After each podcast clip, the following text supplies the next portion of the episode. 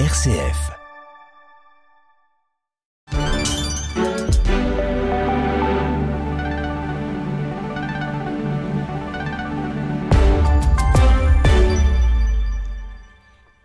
Des victimes de violences sexuelles commises par des prêtres ont réclamé devant la commission d'enquête de la Chambre, ouverte après la diffusion par la VRT du documentaire God Vergeten, l'arrêt des subsides pour l'Église, l'annulation de la prescription pour les abus commis sur des enfants et une indemnisation correcte des victimes. Les bibliothèques universitaires de la KU Leuven et Google vont, au cours des deux prochaines années, collaborer pour numériser plus de 70 000 livres du domaine public. Les ouvrages sélectionnés, dont 20 000 datent des 18e et 19e siècles, seront accessibles au grand public gratuitement via la plateforme Google Books et le catalogue en ligne des bibliothèques de l'université louvaniste.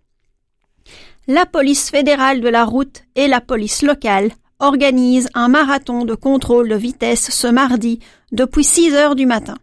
Avec cette opération, qui dure 24 heures, la police veut encourager les automobilistes à lever le pied et à respecter les limites de vitesse autorisées en tout temps et en tout lieu.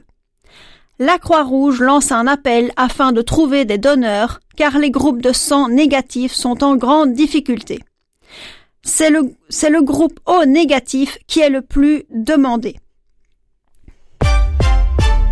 Le Qatar, l'Égypte et les États-Unis œuvrent actuellement à un accord pour tenter de libérer des otages enlevés en Israël par le Hamas en échange d'une trêve dans la bande de Gaza.